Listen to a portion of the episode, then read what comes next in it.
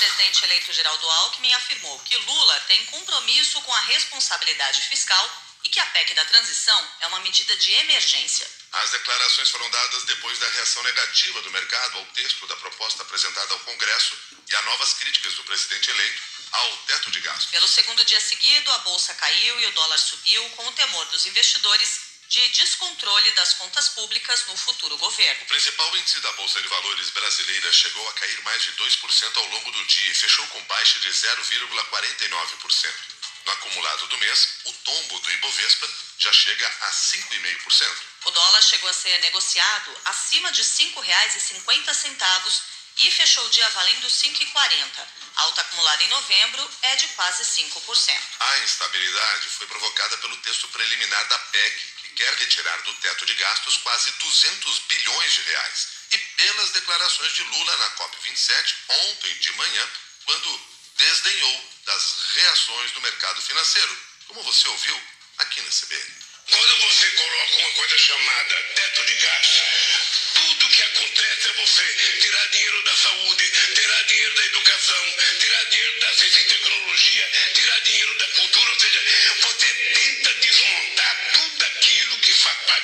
social.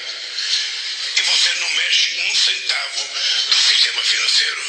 Você não mexe um centavo daquele juro que os banqueiros têm que receber. Não, mas se eu falar isso, vai cair, vai cair a bolsa, vai aumentar o dólar. Paciência, porque o dólar não aumenta e a bolsa não cai por conta das pessoas sérias, mas é por conta dos especuladores que vivem tarde, os economistas Armínio Fraga, Edmar Baixa e Pedro Malan, que apoiaram a eleição de Lula, publicaram no jornal Folha de São Paulo uma carta endereçada ao presidente eleito. No documento, os economistas afirmam que compartilham das preocupações sociais e civilizatórias e que não dá para conviver com tanta pobreza. Mas destacam que o desafio é tomar providências que não criem problemas maiores do que se pretende resolver. Eles dizem que a alta do dólar e a queda na bolsa não são produto da ação de um grupo de especuladores mal intencionados e que responsabilidade fiscal não é um obstáculo ao anseio de responsabilidade social. Na carta, Armínio Fraga, Malan e Edmar Baixa apontam que os discursos e nomeações recentes e a PEC da transição sugerem que não basta apenas o histórico de disciplina fiscal de Lula para dar confiança ao mercado. Em entrevista à CBN, Edmar Baixa afirmou que é necessário ter controle sobre as contas públicas para fazer a economia crescer. Como é que você faz para crescer a economia? Né? A primeira regra é as pessoas terem confiança que o governo vai pagar a sua dívida. Num país em que não há confiança que o governo vai honrar a sua dívida, porque ela está crescendo sem limite, não haverá investimento. Não havendo investimento, não haverá crescimento. Por isso que nós queremos salientar na carta né, o fato mais importante para gerar crescimento né, é, com estabilidade é que o governo coloque as contas públicas em ordem e não em desordem. Não há razão para o governo que está entrando né, é, é, criar um conflito entre o fiscal e o social. Eles têm que andar juntos, porque quando eles não andam juntos, a economia desanda. Em entrevista à TV Globo, o economista Armínio Fraga também criticou a postura de Lula em relação ao mercado. O que nos motivou foi o receio de, de, que os sinais que vêm sendo dados na área econômica, mas eu diria na área política também, sugerem problemas é, econômicos e sociais mais adiante. Essa questão toda do curto, no curto prazo do orçamento, mas é, é mais do que isso, sabe? É um, é um clima onde dá medo, dá medo da inflação voltar, e dá medo de um clima tenso que era justamente o oposto do que se esperava. Tudo isso atrapalha a economia, atrapalha o emprego, é, não é bom. É, assim, o que está muito claro para nós, com, com, a experiência que nós temos de acompanhar esses assuntos, é que sem responsabilidade fiscal se fica num, numa espécie de um escuro, falta transparência e quem sai perdendo sempre são os mais pobres. É preciso ter prioridades e ter as prioridades certas e, e executadas de uma maneira segura. Para tentar acalmar o mercado, o vice-presidente eleito Geraldo Alckmin afirmou que Lula tem compromisso com a responsabilidade fiscal. Em entrevista à jornalista Miriam Leitão da Globo News, o coordenador da transição disse que o novo governo vai propor ao longo do mandato mecanismos para manter as contas equilibradas e todos os gastos da gestão atual serão revisados. É preciso discutir e ter uma regra fiscal que deve levar em consideração os gastos do governo, a curva da dívida, o resultado primário, uma combinação de tudo isso. Agora, não dá para fazer em 30 dias sem nem tomar posse. Então, o que está se fazendo com essa PEC, ela simplesmente exclui o Bolsa Família. É isso. Não há nenhuma razão para o juro subir, para a Bolsa cair, porque não há hipótese de haver irresponsabilidade fiscal. O presidente Lula é uma pessoa experiente, foi oito anos presidente da República, a dívida sobre PIB era quase 60%, quando ele saiu era 40%.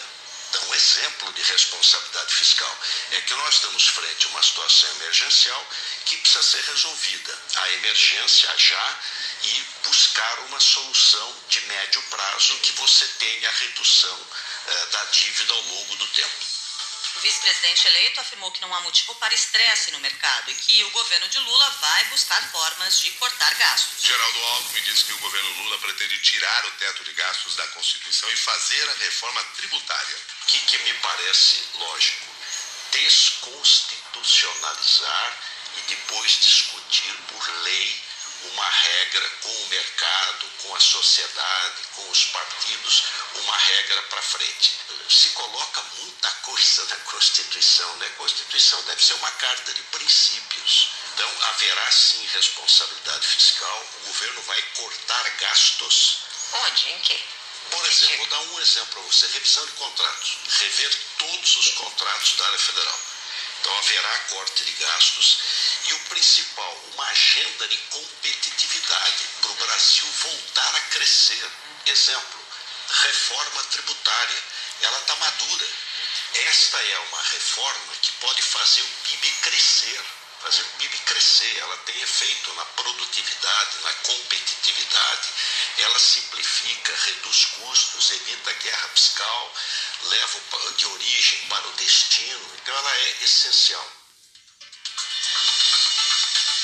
Nesta quinta-feira, a equipe de transição do governo Lula teve a primeira baixa. O ex-ministro do Planejamento e da Fazenda dos governos do PT, Guido Mantega, pediu para deixar o grupo de Planejamento, Orçamento e Gestão. O nome dele tinha sido anunciado na semana passada e gerou muita reação negativa no mercado financeiro por causa das medidas adotadas por ele durante o governo Dilma. Na carta entregue ao coordenador da transição, Geraldo Alckmin, o ex-ministro alegou que a presença dele estava sendo explorada pelos adversários para tumultuar a transição e atrapalhar o futuro governo.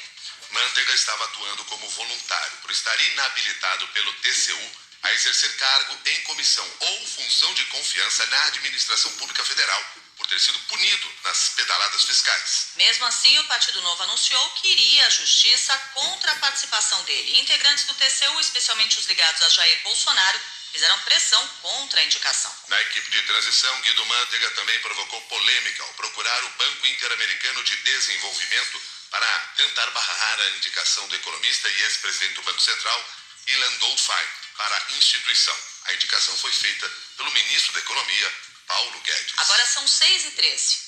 Nós temos informações ao vivo de São Paulo, onde uma das principais linhas de metrô, a linha 1 Azul, que transporta cerca de um milhão de passageiros por dia, está fechada. O Yuri Cavalieri tem as informações ao vivo. Oi, Milton, muito bom dia a você, a Cássia, quem nos acompanha, a linha 1 Azul, que liga a zona norte da capital paulista até a zona sul, é, num trecho entre o Tucuruvi e a Estação da Luz, estação importante que fica na região central aqui de São Paulo, onde passam milhares de passageiros.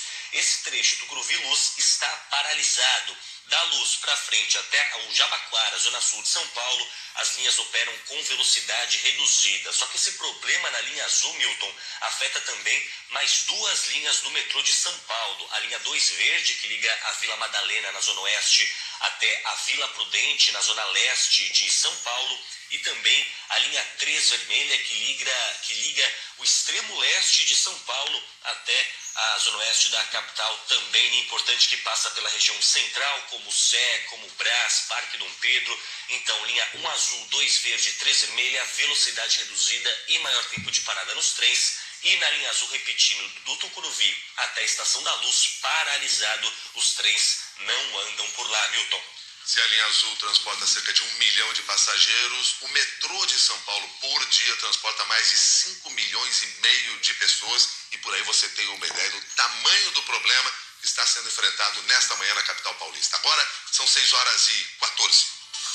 O relator geral do orçamento, o senador Marcelo Castro, deve apresentar hoje o parecer preliminar à proposta orçamentária de 2023. O parlamentar tem discutido com a equipe de transição o ajuste do orçamento para abarcar as promessas de campanha do presidente eleito Lula, como Bolsa Família de 600 reais e o aumento real do salário mínimo. A principal proposta do futuro governo é a PEC da transição que pretende excluir do teto de gastos quase 200 bilhões de reais. A proposta foi apresentada quarta-feira e já está enfrentando resistência no Congresso, principalmente por parte do Centrão, que apoiou o governo Bolsonaro. Os gastos extras devem cair para 160 bilhões de reais e a exclusão do Bolsa Família do teto de gastos deve se limitar a quatro anos e não ficar de forma permanente. O deputado Arthur Maia, do União Brasil, criticou a proposta do futuro governo. Realmente nós temos uma situação em que o, o aumento da auxílio é de 200 reais e não tem por que estarem falando de que precisa furar o teto, considerando o auxílio de 600, porque a diferença entre o que já está no orçamento e o que está de fora são 200 reais. A questão de, de, de tempo tem que ter, tem que ter, e é preciso, eu acho até que de quatro anos, não, acho que deve ter isso ano a ano. Então vamos fazer essa avaliação com calma para a gente discutir aí como é que a gente vai conduzir. A intenção do futuro governo é aprovar a PEC da transição na Comissão de Constituição e Justiça e no plenário do Senado na última semana de novembro. O deputado Henrique Fontana do PT rebateu as críticas de que a proposta coloque em risco o equilíbrio fiscal. Nós temos esta segurança de que a gente, com esta PEC, vai caminhar para o reequilíbrio fiscal também. Eu sou daqueles que não estou entre os que geram uma oposição né, entre a necessidade de um reequilíbrio social e o equilíbrio de contas públicas, mas de fato a crise brasileira é muito profunda né? e o nosso objetivo é corrigir este processo passo a passo com todo o equilíbrio. Esses são alguns dos destaques desta